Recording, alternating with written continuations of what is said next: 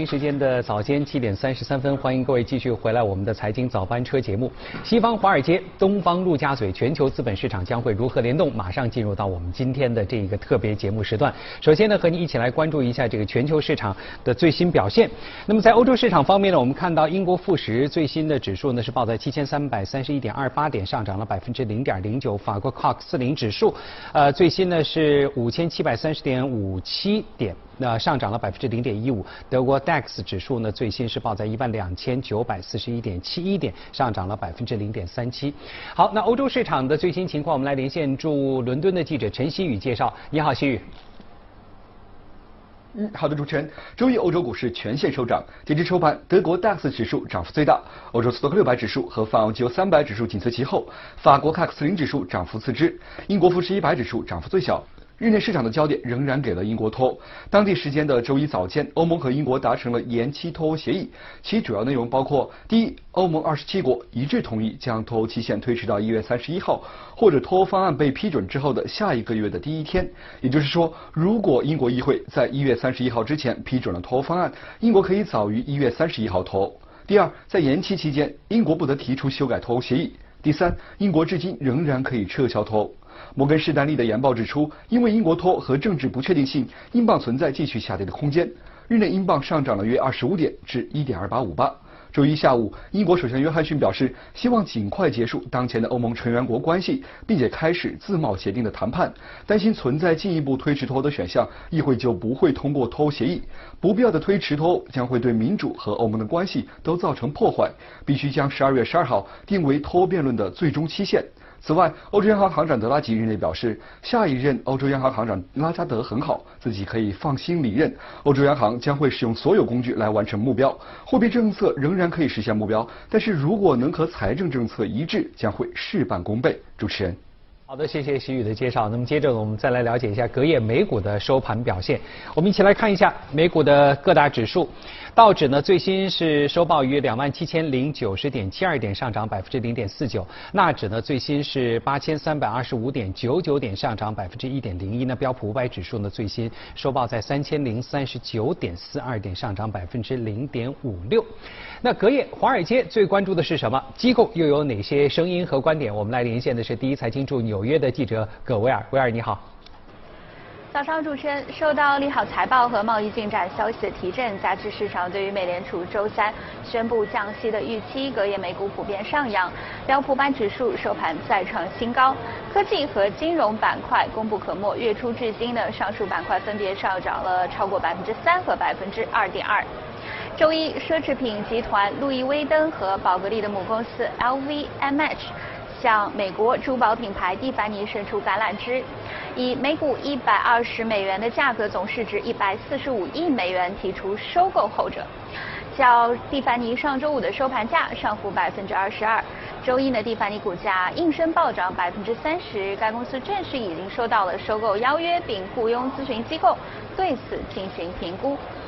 珠宝已经成为奢侈品市场成长最快的分支之一。据统计呢，去年全球珠宝市场增长百分之七，达到约两百亿美元市值。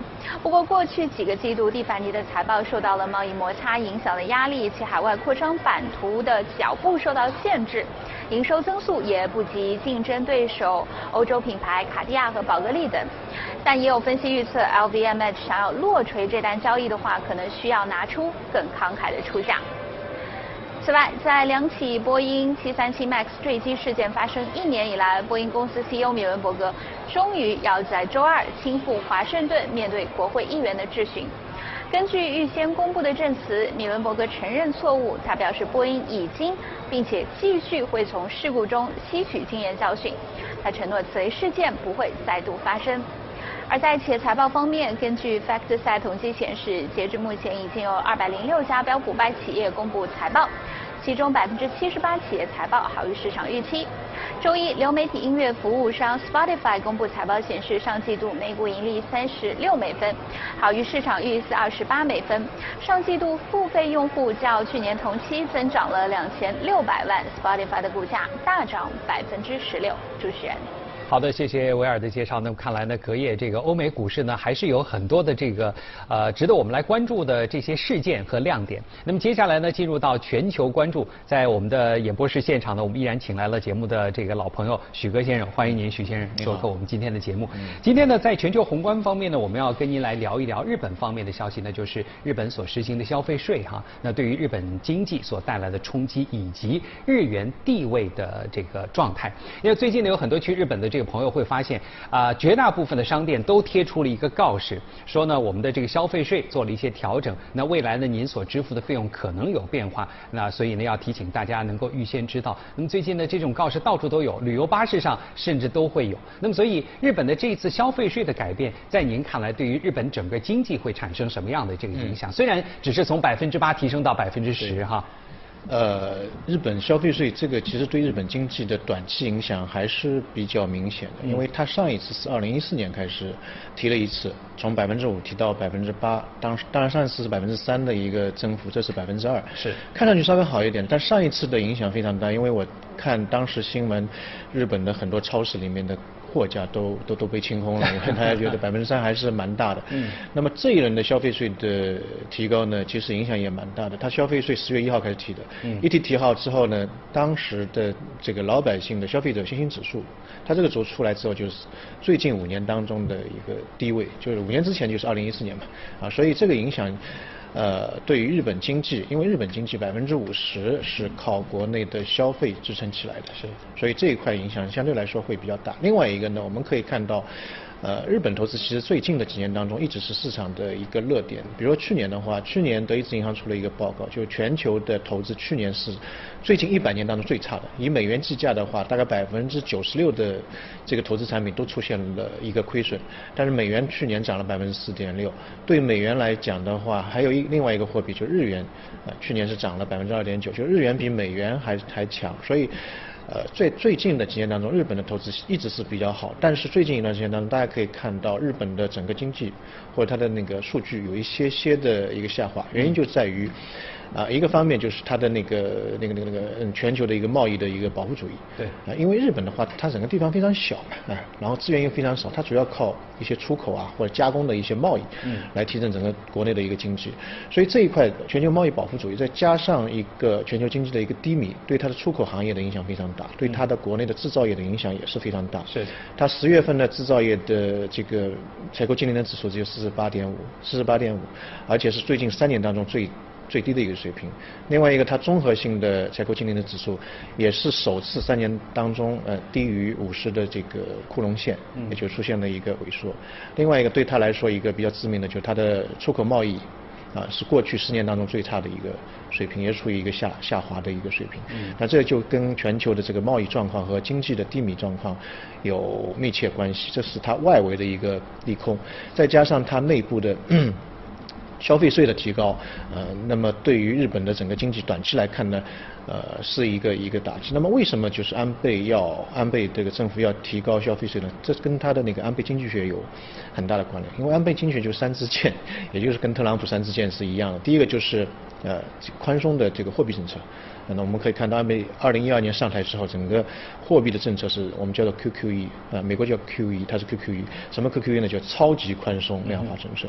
所以他发了很多的这个这个这个这个钞票之后呢，就造成日本的股票市场，其实在最近几年当中涨得非常厉害。二零一三年到现在，日本的股票的综合指数大概涨了百分之二百一十五，二百一十五。日本政府是买了很多日本的股票市场 ETF，基本上百分之四十六吧。所以就造成整个日本的股票市场当中，其实政府的这个占有的份额呃非常大。第二个呢，就是它的积极的财政政策，它造了很多的新干线啊、公路啊，这个对它的经济有比较大的一个促进作用。但实际上正因为这样，所以它的这个负债率。啊，日本政府的负债率在所有的西方的发达国家当中，它是最高的，大概占 GDP 的百分之二百七十六左右，这是非常高的一个水平。所以第三支箭或者它最关键的改革的这个深水区就在于它的结构性改革。结构性改革就最重要的一块就是它的那个税，消费税的提高。消费税提高之后呢，它会有一个非常大的一个就是这个税收的一个增量，大概是一年是五点六兆，大概。折合人民币大概三千八百亿人民币左右。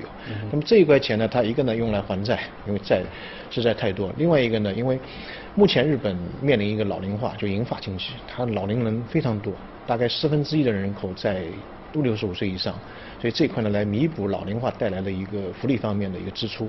那还有一块呢，它就是为了增加就是。呃，就学龄前的这个孩子的一个免费教育，最近大家可以看到日本推出一个政策，就学龄前的孩子的所有的教育都是免费。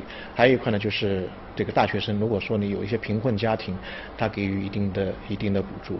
所以这最后的一块结构性改革是他现在最最难的一块，他现在一定一定要做。那做了之后呢，大家可以看到，其实对日本的经济的这个短期的影响，呃，会是比较大一大一点点，因为呃日本的这个消费。呃，或者未来的消费信心会会有一定一丁点的下跌，因为在二零一四年的时候，它从百分之五推到百分之八的时候，整个国际环境还是比较好。包括贸易环境也没有现在那么紧张。那么这一轮的话，大家可以看到整个全球的需求或者现全球经济的发展处于一个比较低迷的状态，再加上整个贸易的摩擦的这个形势比较紧张，所以这一次它也是是涉嫌闯关了，就看它未来的一个呃这个这个发展状况是怎么样。从数据上呢，我们已经看到了，那日本的整个的消费开始出现了一些下滑的这个迹象。那么未来消费是否会持续的下滑，还是说经过一段阶段之后能够消化掉这个百分之二消费税？的这个增长，我们还有待于观察。对。那么一旦呢，在国际市场方面出现风吹草动，日元和黄金，这个是大家这个常选的两种避险的这个工具哈。那么整个日本经济的这样的一种状态，对于日元的避险的地位，您怎么看？嗯，我个人认为，其实全球现在有非常显著的避险功能的，一共三样东西。嗯。一个是黄金，一个美金，啊，另外一个就是日元。日元的避险，我刚才在开头上面也讲讲过，美元去年因为避险的作用升了百分之四点六，日元在美元的基础上又又升了百分之二点九，所以从整体上来讲，日元的避险的效果可能要比美元更好一丁点。那么为什么日元的这个避险效果那么好呢？因为在最近的二十年到三十年，很多人都认为日日本可能失去的二十年到三十年，但事实上，日本的经济状况或者它的这个整个经济的实力在慢慢的有所增加。嗯哼。那呃，我们可以看到，日本当时九零年或者八五年的广场协议之后，日元大幅度升值，造成国内的房地产市场泡沫破灭。但事实上，它在那个时候也是布局了整个海外的实体经济。所以大家看到的日本的整个经济体，它只是本土的一个。经济体，日本在海外的经济体加总起来，它的实体经济加加总起来大概是国内的一点七八倍。嗯，所以它海外那个经济非常庞大。当海外或者说全球在二三十年前，他们就出去买买买，买了后走出去。对，因为它本本身的国土非常狭小。是。它要发展的话，只有在海外一个欧美设立一个制造业中心，另外一个东南亚设置一个制造业中心。然后当全球有金融危机的时候，或者说发生一些比较大的事件的时候，这些实体经济的这个资金。它就回流到日本的本土，包括我们看到三幺幺日本的大地震，这个资金全部回流日本本土。那么它在海外可能在美国的话是美元标价的这个利润，在东南亚可能是泰铢啊什么标价。它要回到日本的话，它首先要把这些货币换成日元，所以就造成市场当中在这个关键点的时候，呃，日元供不应求。供不应求就造成它的汇率出现一个比较大的一个上涨，这是从资金流的一个角度去解释它的避险性的一个一个问题。另外一个货币就是一个国家的实力的象征。日本的最近几年的发展是。比较大的，他把过去一些不太赚钱的，或者说附加值比较低的，像以前大家知道日本的这小小家电、白色家电、Walkman 啊，或者说洗衣机啊，做得非常好。但现在他把这些生产基本上都已经转移出去，卖掉了，卖给卖给其他地方。他现在做一些高端的制造业，比如说我举个例子，波音那个飞飞机，波音，波音外面的那个碳纤维的那个涂层是日本的东丽公司做的，然后它的整个机身啊。机身是三菱重工，然后飞机的其实这个机头其实是非常重要的，因为它是承压能力要非常强，是富士重工做的。然后这些貌似都是硬件的，但它的这个波音里面的电子系统是松下电子做的，所以它的整个高端制造业在最近的几年当中发展非常快。而且最近一次，大家呃在新闻当中也经常会听到日本跟韩国有个贸易的摩擦，是，就是半导体的材料。嗯，他大家突然发现哦，日本真的是很强，为什么呢？因为它三种的非常关键的这个半导体材料，嗯，都是日本掌握的，大概占到全球市场的百分之七十到九十的一个份额。所以韩国非常厉害在于这个半导体制造，但是呢，整个上游的这个这个货源的控制。都在日本那边。嗯，通过这次的争端，大家搞清楚了产业链究竟是怎么回事。对，到底是谁最厉害？所以这个是非常非常影响非常大的。嗯。而且我个人认为，可能短期来看，我们刚才看到一些负面的东西，比如说它的制造业或者出口出现一些下滑，比如说它的消费税造成国内的消费力可能有一些下降。嗯。啊，但是未来一段时间当中，我们可以看到，本身它的实力比较强。第二个呢？对日本投资来讲，它未来有一些刚性的这个经济的驱动力，比如说明年，呃，日本的东京奥运会，啊，然后二零二五年它有一个世博会，那么这两个事件呢，对于日本经济在过去的几年当中，或者说在一九六四年的时候，对日本经济的推动作用，在日本本土叫做奥运光环，啊，当时就是因为这两个事件，啊，一九六四年的四月一号新干线上马，然后周边的所有的地产。场馆的建设对它的整个经济推动作用就上了一个非常明显的台阶。所以当时安倍上台的时候说，呃，我要执行安倍进去，为什么？我要为呃二零二零年的这个奥运会、二零二五年的世博会铺一条跑道。那么到现在为止，基本上跑道已经铺完了。所以我们就看明年呃这个奥运会啊，包括二零二五年的这个世博会，还有日本就是亚洲最大的赌场。嗯。这些事件，呃，它一定要发生的。所以对于这个经济体来说，未来的整个怎么说呢？这个刺激作用还是有有保障的。是。那明年的这个东京奥运会不仅啊，在这个旅游观光、参加比赛方面将会为日本呢带来大量的这个收入。另外呢，如果现在有机会到东京街头去看看，大量的基础设施的建设、大量的改造工程、地铁的改造工程都在进行，又一轮的这个基建投入。对。好，非常谢谢许哥先生。那接下来呢，我们和大家一起来关注一下一个热股。我们在前面预告过了，这个热股呢，我们今天要说。说的是这个网络安全领域当中的这个飞塔哈，您如何来看待这只个股？呃，飞塔其实我们在节目当中做了做过好几次了，是因为真的是看它的市值从二十多亿，现在大概一百三十七亿美金，它的这个股价涨得非常好，今年涨大概涨了百分之十四左右，呃，去年涨了百分之六十一，它本身是一个。比较大的一个这个在网络安全方面的一个一个一个公司，嗯，所以这个股价涨幅是相对来说比较大。它其实是二两千年的时候成立的，是，然后是一个美籍华人啊，叫谢青。谢青他其实创创创业三次，第一次就是挖了第一桶金，第二次的话呢，一家非常大的公司他又卖掉了，嗯，那这次这家公司呢，他就自己一直是。Follow 下来就是一直跟在跟在跟在下面。飞塔的主营业务就是防火墙嘛，对吧？对，防火墙，防火墙就好比人的那个免疫系统，免疫系统啊，你如果免疫系统没有，那很容易进来。其实我们讲到 IT 的话，我以前一直有一个观点，就是 IT 的风口会有两个，第一个就是芯片，芯片就是处理数据的效率，嗯，怎么样去把这个数据非常快的整理起来。另外一个就 5G，5G 就是处理这个计算机跟外界的一个通讯的效率。其实我个人认为，现在还有一个就是网络安全，网络安全甚至是这两块的一个一个一个一个前提。前提。前提。如果没有网络安全的话，全部都是空的。比如说我们讲那个无人驾驶，无人驾驶其实里面就是两个，一个就是传感器，传感器就是接受外面的这个信息。嗯。另外一个就里面的 CPI 啊 CPU，CPU 就是处理这个数据。但如果说没有网络安全，如果黑客入侵的话，你这个这些都是没有用的，没有用的。所以。呃，现在就是对于网络安全已经到了一个非常重要的一个一个一个战略地位，像美国也好，很多国家已经把它放到一个国家战略的一个一个地位来来考虑。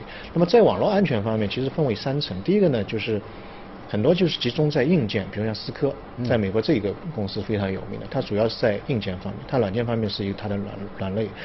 另外一个呢，就是那个完全集集中在这个软件上面。塞门铁克这个股票也是非常好，涨得非常好，但它硬件方面跟不上。那么我们今天介绍这一家呢，基本上就是综合了两家，就两个两门功课都成绩非常好，所以它是处于中间呃那个赛道那个赛道。那么这家公司的话，我建议大家也可以多关注一下。我们大概关注了四年，我记得上次第一次讲的是二零一五年的时候就开始讲讲这个这个股票，因为为什么呢？它的我它的那个产品跟其他的网络安全产品有一个比较大的区别。啊，有人做了一个比较啊，有的做了一个比喻，就是说它有点像苹果的这个笔记本，嗯，那么其他的呢是这个 Surface 或者说 Windows 的笔记本。苹果笔记本有一个特点，就是它内部的所有的这个运行或者说软件之间的契合度非常高，啊，它内部的这个效率非常高，而且用起来如果一旦用惯的话，非常非常舒服。但它当然它有一个问题，问题就在于它兼容性不是特别好。你要插个这个硬件啊或者外接一个东西，你必须要用。它的东西，如果用其他东西的话，它的这个流畅度就会兼容性的问题打打一个折扣。那么它本身来说，这个产品的话，它的这个内在的整个运行或者说那内部的一个设置非常独特，而且一旦习惯之后，它有一个非常强的粘连性，嗯，一定要用它的东西，就跟苹果的那个那个笔记本呃差不多。那么我个人认为，其实国内的网络安全的这一块。现在发展速度也是非常快。去年的整个网络安全的规模大概四百九十五亿人民币，呃，据估计的话，到二零二五年之前的话，复合增长率每一年大概是在二十三点二四。那么这个复合增长率是远远高于 GDP 的。是一个增长率。我们也看到了，中国在上周通过了密码法嘛。对，还有一个密码法，一月一号开始执行。对，就是说整个网络安全会在目前的地位上就又会往上拔一个档次。是，而且中国在 IT 的整个行业当中，网络安全这一块的投入，呃，占到整个支出比例这大概百分之一左右，在国际上是百分之十作为一个标准。所以你看百分之二三、二十二十以上的这个增长率，还远远不够。未来一段时间当中，我们可以看到这一块的增长率还是会比较高一点点。嗯，嗯好，非常谢谢您给我们推荐了飞塔哈，这个它是基于呃像 Cisco 一样的这个。高级的这个硬件，呃，Symantec 这样的这个杀毒的这个软件，那么基于两者之间能够有一个复合的这样的一个功能，而且呢，它的这个成长性，依据您这么多年来的这个观察，一直是不错的。所以在国内的话，我们看到相关的这个股票有像这个卫士通啊，呃，长山北明、中国长城、航天信息、中软集团、神州数码，还有飞利信等等，这些都是一些呃网络安全的相关的这个个股呢。其实大家呢都应该来加以关注，尤其是最近啊，我们会发现这些呃这个板块。它的这个上涨的这个幅度啊，也是还是有所表现的。好，北京时间的七点五十五分，那以上呢就是今天从华尔街到陆家嘴，再次谢谢许哥先生参与我们的节目。那